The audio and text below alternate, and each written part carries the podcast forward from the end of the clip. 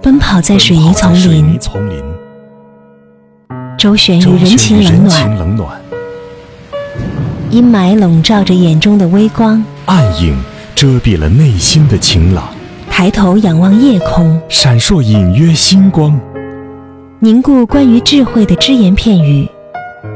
阅读，让灵魂永远不迷失方向。这里是小马和你的星光阅读会。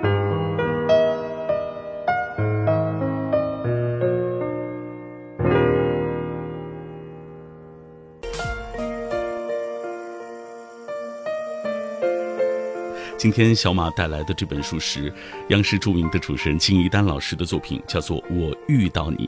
今天也很荣幸能够请到金一丹老师走进我的节目。金一丹老师，你好！你好，我觉得在这个话筒前的感觉特别好，因为我也曾经在广播电台工作过，所以在这儿呢就不说各位观众了哈，得说各位听众好，各位读者好。大家听到金一丹老师的声音啊，还是觉得很亲切。呃，这本书《我遇到你》。它其实是书写了你这么多年的遇到，包括你遇到了广播电视发展的最好的时候，遇到了那些默契的同事，当然也遇到了一个一个采访对象，有麻风病人，有孤儿。这个遇到，我在看的时候我就想，它是你的一种个人的记忆，但是也是时整个时代的一个印痕。确实，做电视人这一行啊，就是由各种各样的遇到构成了自己的职业生涯。那么回头看的时候啊，自己走过的这个路，好像就一个一个曾经遇到的人就在眼前啊，挺感慨的。然后这些人、这些经历、这些事儿，在告别职业生涯的时候，就显得特别的清晰。于是我在写这本书的时候呢，就非常自然的就把这些沉淀在我心里的这些人呢给写出来。读精彩的书，听对味的话。星光阅读会，生动文字的弦外之音。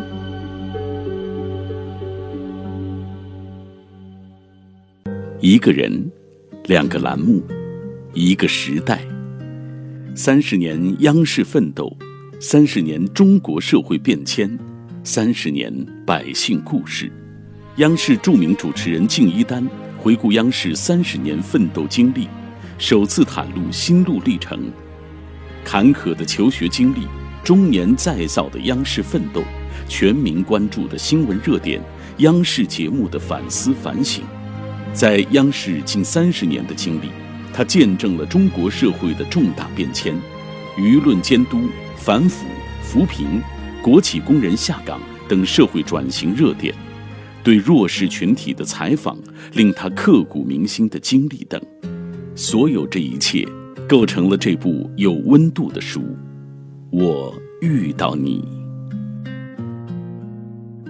在其他的访谈当中，我看到有很多人关注到像您做焦点访谈节目，关注到和您一起共事的那些明星主持人们，关注到国家的一些一些具有历史性的一些时刻。大家可能会问的更多，但在这本书当中，您特别用一章写到了草样年华，写到了一些孩子们。为什么这些孩子们会进入你的这个视角当中？我在动笔写这本书的时候啊，我也没有想到，回头看自己经历的这些事儿哈，写很多事儿都是由衷的，我特别想写出来，然后呢，就会在记忆深处呢，就跳出一个一个的这个我接触过的人。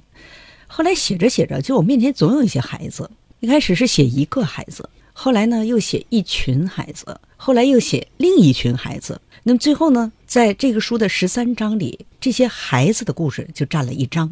那么这一章应该叫什么呢？其实我特别想说，孩子像花一样，小花姑娘一样。可是当我写完的时候呢，我就觉得，就这些小孩儿他的生命就像小草一样，有的时候呢很容易被忽略，有的时候呢不被人看重。他们就像路边呀、石头缝里啊、山脚下呀长着的草，但是它无声无息，却很有生命力，它就长大了。它可以说在我们关注的视线之外，就悄悄的、很有生命力的长大了。而他们长大的这个背景、这个时代是特别值得我们的关注的。后来我就在想哈，其实我我不是在讲这些小孩的一个一个的个体故事，我更是在讲这些孩子处在一个急剧变化的时代，这个背景。觉得我心里头很在意这些孩子，也是因为他们成长的这个背景。太值得在意了，所以我也希望呢，就是读者看到这些小孩的故事的时候，更看到他们后面的这些背景，这可能会让很多人觉得熟悉。也许自己的孩子，自己身边的孩子也有同样的背景。读精彩的书，听对味的话。星光阅读会，生动文字的弦外之音。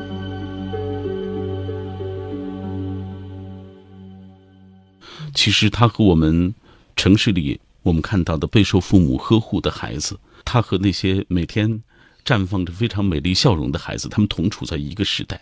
但是，这个时代当中，你看，就有这样的孩子，也有那些在山区里的留守儿童。甚至城市的边缘人群，这章的这些孩子们的故事啊，你把视角就对准了他们。对，其实从一个孩子身上也是可以看出一个时代的，是吧？这些孩子呢，应该说相对来说都处于弱势。我在书中写的这个孩子，他并不是呃充满了鲜花、充满了歌声、花团锦簇的，他并不是这样一种生活状态。嗯，他甚至都缺少最基本的呵护。这样的孩子，我觉得不该被忽略的。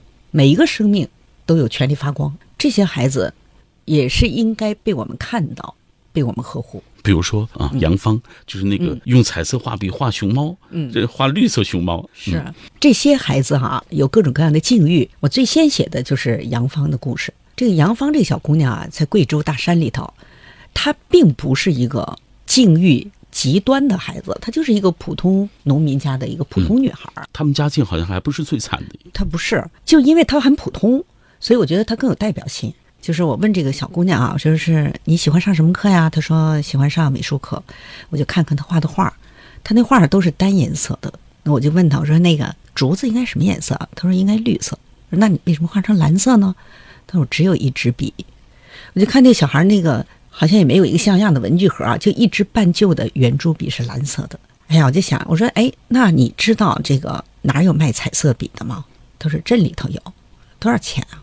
一盒？一元。说那你为什么没跟妈妈要一元钱去买呢？嗯，他说妈妈太辛苦了。就那个杨芳小孩啊，她特别乖巧的一个小女孩，她就那样乖乖的，然后忍着自己心里的这个小爱好、小心愿，就用一个。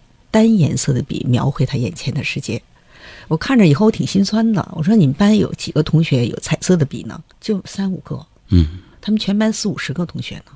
他们老师都说，说我只能对这些孩子提一支笔的要求，因为绝大部分家庭都买不起彩笔。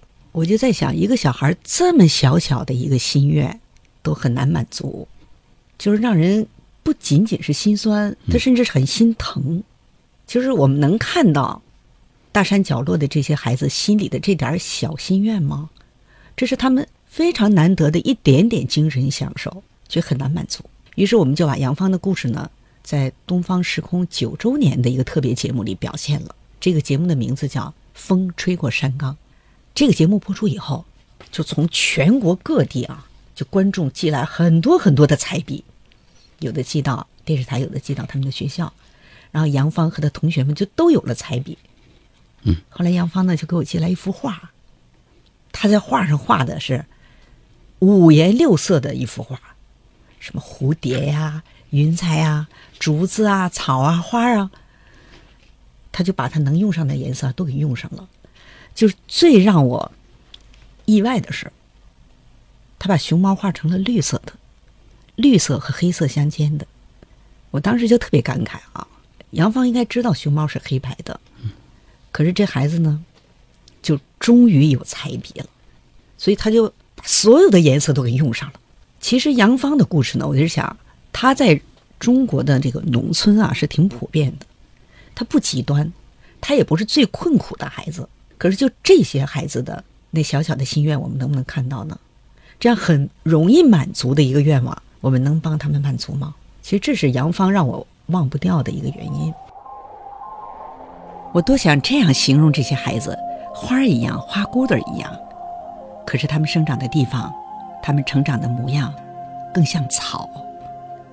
在山间，在路旁，在石头边，在风中，不引人注意的生命力极强的小草。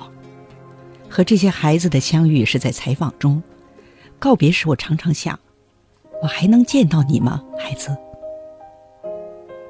我们遇到了，我因此知道了有这样的童年和少年。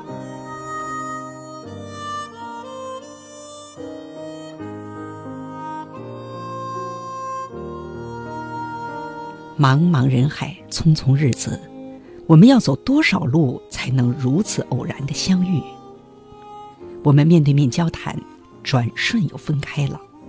我东奔西走，他们还在那里。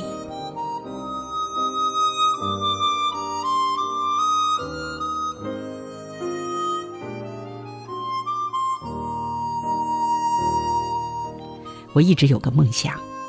将来如果有机会，我去回访这些孩子。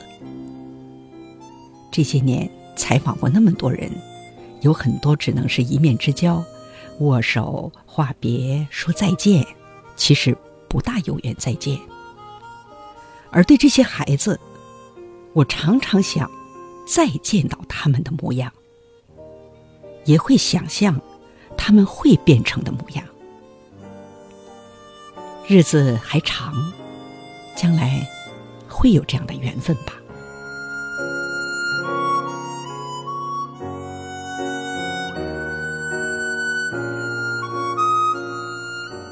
大时代里，那些有着不同经历的小孩，如同小草，活着，长着。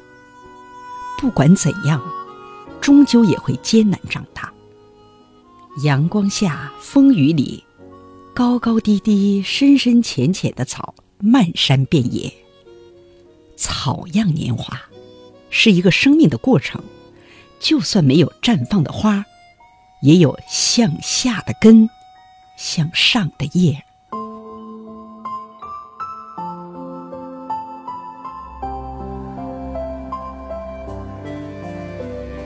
年年岁岁，他们长大，在不同的地方、不同的时间。他们遇到了什么？周围的变化使得他们自身有了什么变化？这可以让我们看到很多，不仅仅是男孩变成男人，女孩成为妈妈，还有很多很多。我常想，后来他们怎么样了？再后来呢？现在呢？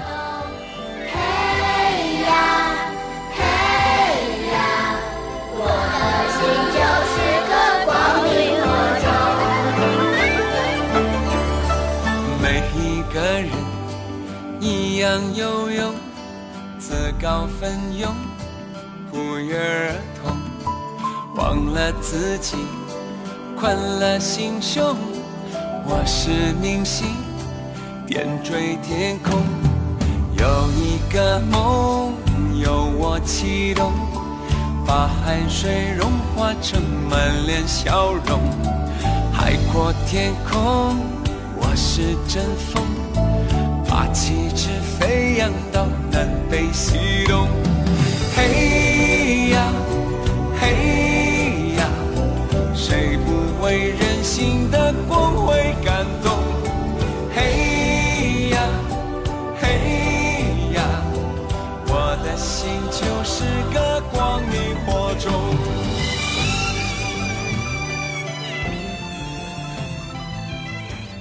我特别关注到您在采访这孩子，你发现如果这个问题会触动他内心的伤口的时候，你绝不再继续的刨根问底下去。你觉得会对他产生这种伤害，好像会再一次揭开他心里这个伤一样。对杨芳的一个同学牡丹小明儿，当时是他比杨芳的生活就更加的困难，他父亲在矿难中去世了，而他呢，恰恰在父亲出矿难的时候，他去到送饭小煤矿送饭，这多悲惨的一个经历哈。嗯。那么当时呢，我们是原计划是要采访他的，可是我看着那个孩子啊，就是在书中杨芳和他在一起的那个小女孩，我看着他，我就怎么都不忍心采访他。忽然间，他家的天就塌了，那让这样一个小孩他怎么能承受呢？然后我就放弃了采访他的这个计划。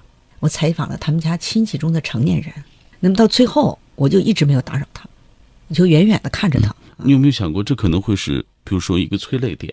电视表现起来，嗯，它可能会是让观众产生共鸣或者是感动的一个点。这也可能是，但是我想，我面对那个孩子的时候，我觉得保护那孩子的状态，这是最重要的。如果说这个小孩因为接受采访，再一次回到那个悲惨时刻哈，再一次揭开他的伤疤，觉得那是一种很就我很承受不了的一种伤害，所以我宁肯让别人来讲这个故事。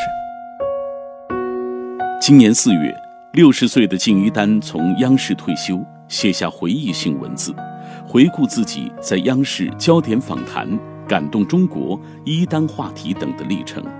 这个历程也是见证中国百姓共同关心的重大事件的历程。这本书就是《我遇到你》。本书还包括敬一丹在全国各地采访、做节目、刻骨铭心的经历，生动叙述了遇到各层面百姓、央视共事的工作伙伴等经历。故事真实生动，思考和感受深刻动人。关于丽娜的故事，大家也知道，您和她，您帮了她很多。遇到像丽娜这样的姑娘啊，是一个特别美好的经历。我第一次见到她是在夏青杯朗诵大赛上，然后她一出现，她一开口的时候，我们都很被她吸引。怎么这么美好的声音啊？然后我们看到眼前这个，这个很秀丽的姑娘啊，是一个盲姑娘。后来我们了解到，这个丽娜有一个心愿，她特别想呢，让自己的声音从广播电台传出来。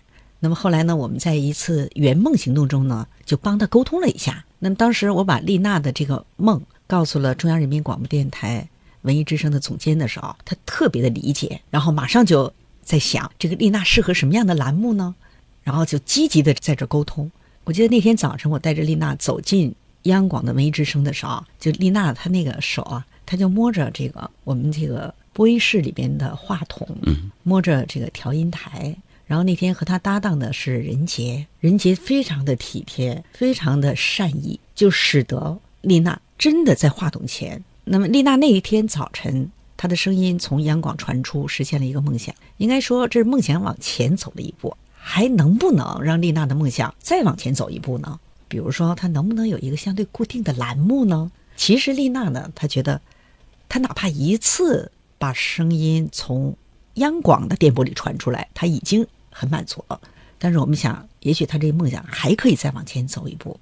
那么一两年时间过去了啊，那天晚上我在家听你们这个频道的广播的时候，特别意外啊，这是丽娜的声音吗？嗯，我听她在谈一个跟书相关的节目，我是从半截听的，听着听着我就断定这就是丽娜。终于在央广文艺之声上上下下的这个帮助下，丽娜。实现了她的梦想，特别好。我觉得，当这个人们遇到像丽娜这样美好的声音的时候，当人们知道了她的故事的时候，我觉得人们感受到的美感不仅仅是声音上的，她的声音也能够传达力量，因为她能给很多有梦但是没有办法去追梦、不敢去追梦的一些人给予一些力量。是我听着丽娜的声音的时候，觉得，呃，央广的文艺之声因为有了丽娜，有了丽娜的声音，它显得更加的。有吸引力，有魅力，有温度，它更有多层面的意义了。今年四月，六十岁的敬一丹从央视退休，写下回忆性文字，回顾自己在央视焦点访谈、感动中国、一丹话题等的历程。这个历程也是见证中国百姓共同关心的重大事件的历程。这本书就是《我遇到你》。本书还包括敬一丹在全国各地采访、做节目、刻骨铭心的经历，生动叙述了遇到各层面百姓、央视共事的工作伙伴等经历，故事真实生动，思考和感受深刻动人。呃，上半时段的节目当中，我们刚刚听金一丹老师讲述了他在《呃我遇到你》这本书当中写到的孩子们的故事，讲了杨芳，讲了他的同学。其实这个《草样年华》这一整章里，你写到了很多孩子。有一些孩子，其实他们和我们生活在同一座城，但是他们属于城市的边缘的。处在这样的，就是跟着父母来到这个城市里，但是他们又不能像很多的孩子一样享受到完完全全的享受到，呃，这个城市或者这个城市的繁华带给他们的那些美好。呃，他们的父母因为种种的原因工作啊，要为生计，而他们可能就处在那个边缘的状态当中。其实我最初认识这些孩子啊，是在那个他父母的身边，你就看到在进城打工的那些人身边，忽然间多出了新的一代。他也许就是在菜市场，然后卖菜那大姐旁边呢，就有两个孩子，就在那个车上，就在那菜摊旁边儿，哎，他们就在这样的环境里就慢慢长大了。然后，于是呢，就在城市边缘就有了打工子弟学校。我们知道，打工子弟学校生存是很艰难的，也经常听说打工子弟学校被取缔这样的消息。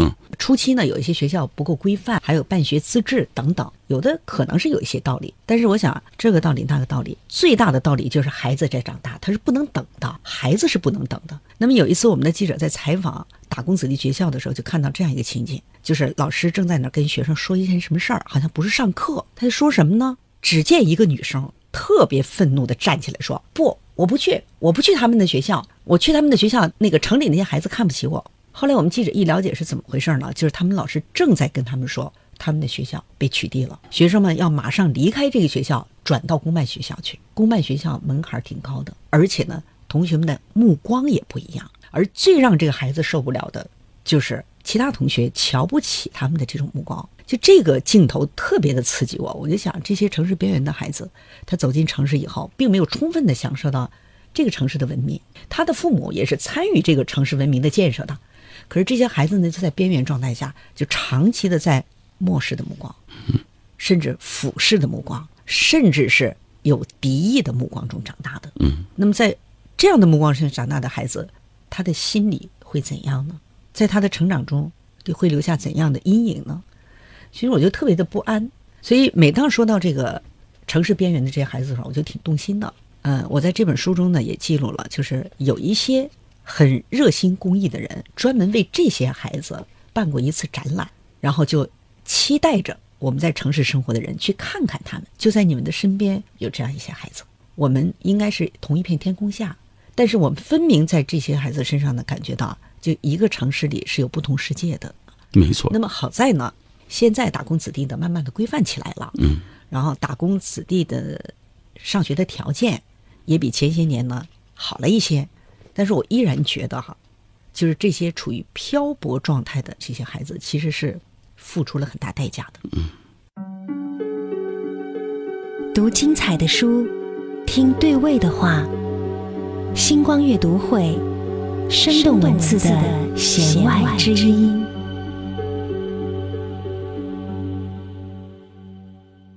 咱们再给大家讲一讲这一段吧，就是角落里的孤独，因为我看了以后特别动情。这些孩子就是在云南的那，这是盈江啊贺孟村，他们生活的这些孩子们的故事。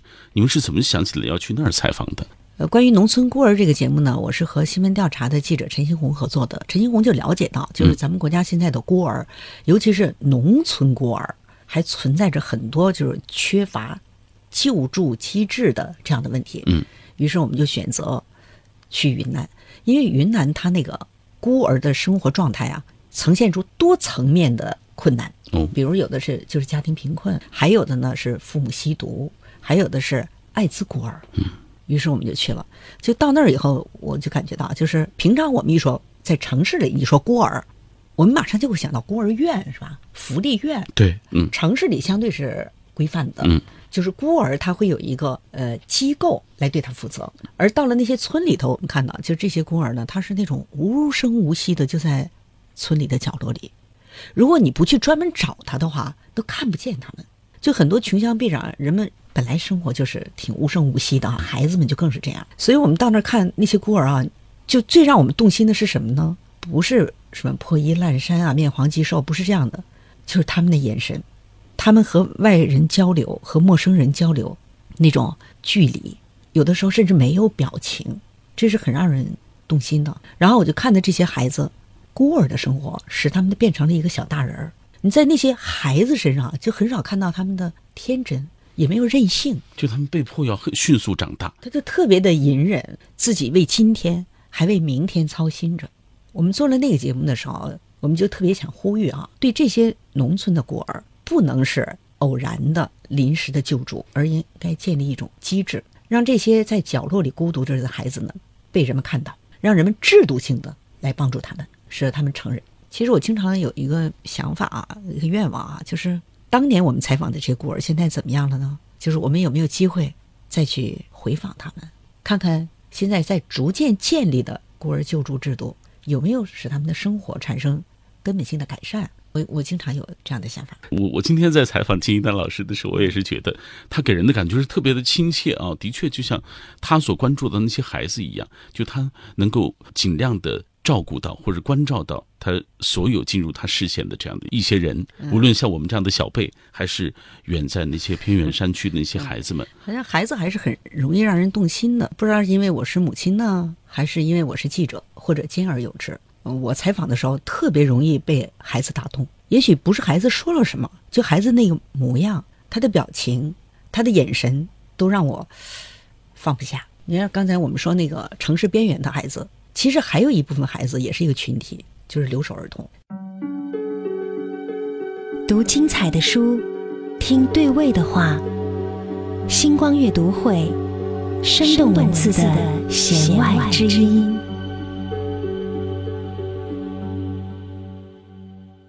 采访留守儿童的时候，你就你就经常会让我无语。那些孩子长期忍受这个父母不在家，哈，我觉得他们的性格已经受到了特别严重的影响。我面对的时候，我都在在想啊，多少年以后他会变成什么呢？和平年代，长时间离开父母，人数那么众多，这可能是只有这个阶段才有的一个特殊的现象。那么现在城市化的速度这么快，成年人有的。都经受不了这样急速的转变，而这些孩子在这个急速转变中呢，其实他是付出代价的。我甚至有的时候在想，孩子要付出一些牺牲。那很多年以后，我们如果再看这些孩子的话，我们就会看到，就是人付出了什么，变成了什么。我们采采访这个留守儿童的时候，有很多孩子就就显得非常的封闭自己啊。我们问他：“你有心事吗？”不说话。那你有了心事以后，你跟谁说呢？不跟谁说。我说：“你会跟老师说吗？”不说，那你有高兴的事儿跟谁说呢？也不说，全都是闷在心里。父母不在家，他有心事，谁也不跟谁说。对，就这样的孩子不是个别的，嗯，是很多。你比方说，我在有一个中秋节去采访这个江西的留守儿童的时候，也是这样。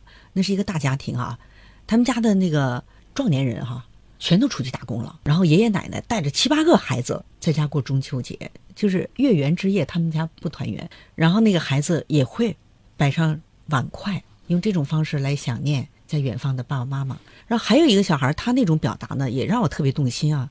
一小女孩特别乖，她就经常会拿着钥匙回到爸爸妈妈和她一起住的那个房子里，把门打开，把屋子打扫干干净净。她平常是住在奶奶家的。我说你爸妈没在家，你为什么要这样打扫呢？她说打扫干净了，让爸爸妈妈回来是高兴。然后她就把爸爸妈妈和他自己的名字三个名字。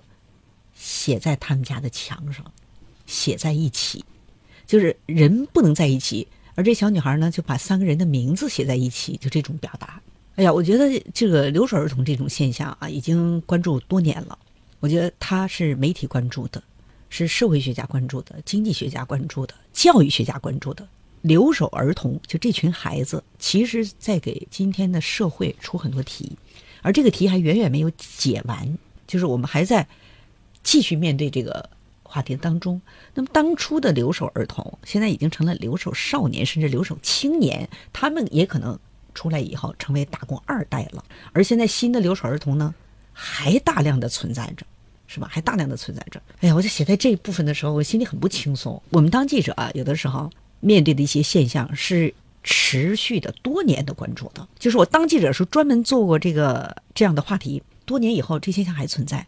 我现在退休了，回头一看，这些现象还存在，这时候就会觉得，哎呀，要有多少耐心和韧性，才能面对如此普遍、涉及到如此多人群的这种难题？今天金一丹老师在讲述的过程当中，我我几次看到他的眼泪。还有一个细节，我一定要告诉各位，就是做这期节目呢，是金一丹老师自己主动说。他说：“我采访过我的人太多人都太关注，比如说我过去所做的焦点访谈栏目，或者是让我谈一和我一起成长的这些同事们。但是我特别想在你的节目当中谈一谈这些孩子们。真正我我觉得我最关注的这些人的命运，就是这些孩子。”金一丹老师主动给我说的，我想做这样一档节目，这个确实是很不容易啊。其实，在很多观众也是读者面对这本书的时候，可能首先的关注点是。我所工作的焦点访谈、感动中国等等，还有那些我特别有趣的、可爱的同事。但是，我想和大家谈这本书，我最想谈的还是孩子。我在想，他们是我书中写到的小主人公，但是他们的生活境遇让我在想，他们能看到这本书吗？也许他看不到，也许他长大以后能看到。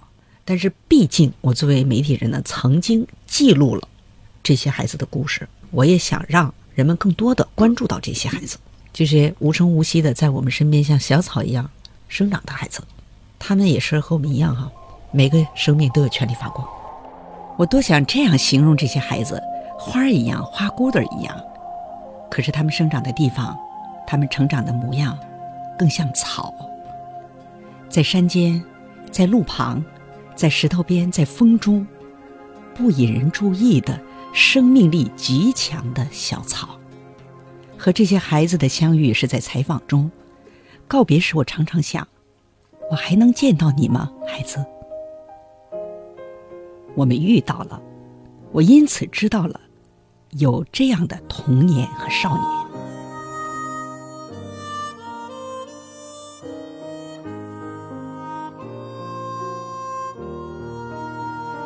茫茫人海，匆匆日子，我们要走多少路才能如此偶然的相遇？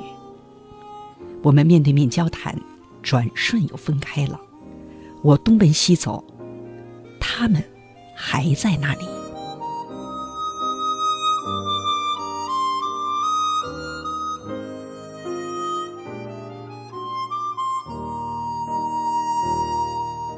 我一直有个梦想，将来如果有机会，我去回访这些孩子。这些年采访过那么多人，有很多只能是一面之交，握手、话别、说再见，其实不大有缘再见。而对这些孩子，我常常想再见到他们的模样，也会想象他们会变成的模样。日子还长，将来会有这样的缘分吧。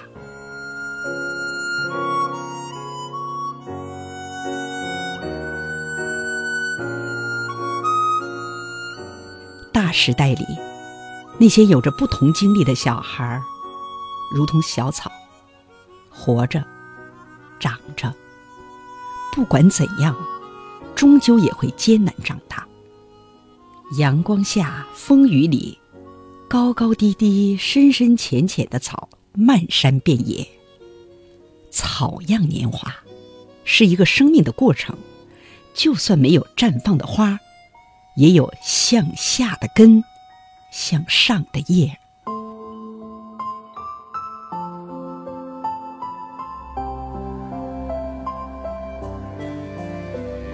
年年岁岁，他们长大，在不同的地方、不同的时间，他们遇到了什么？周围的变化使得他们自身有了什么变化？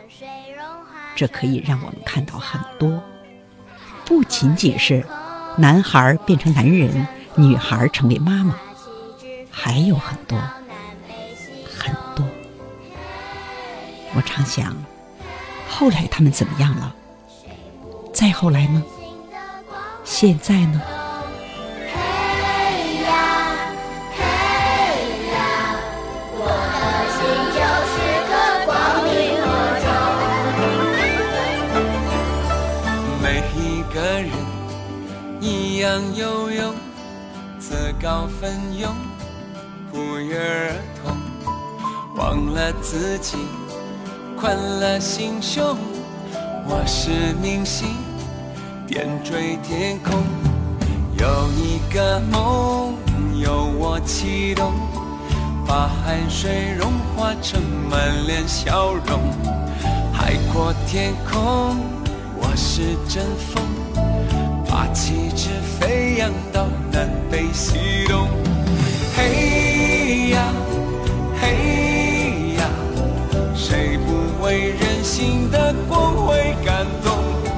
嘿呀嘿呀我的心就是个光明火种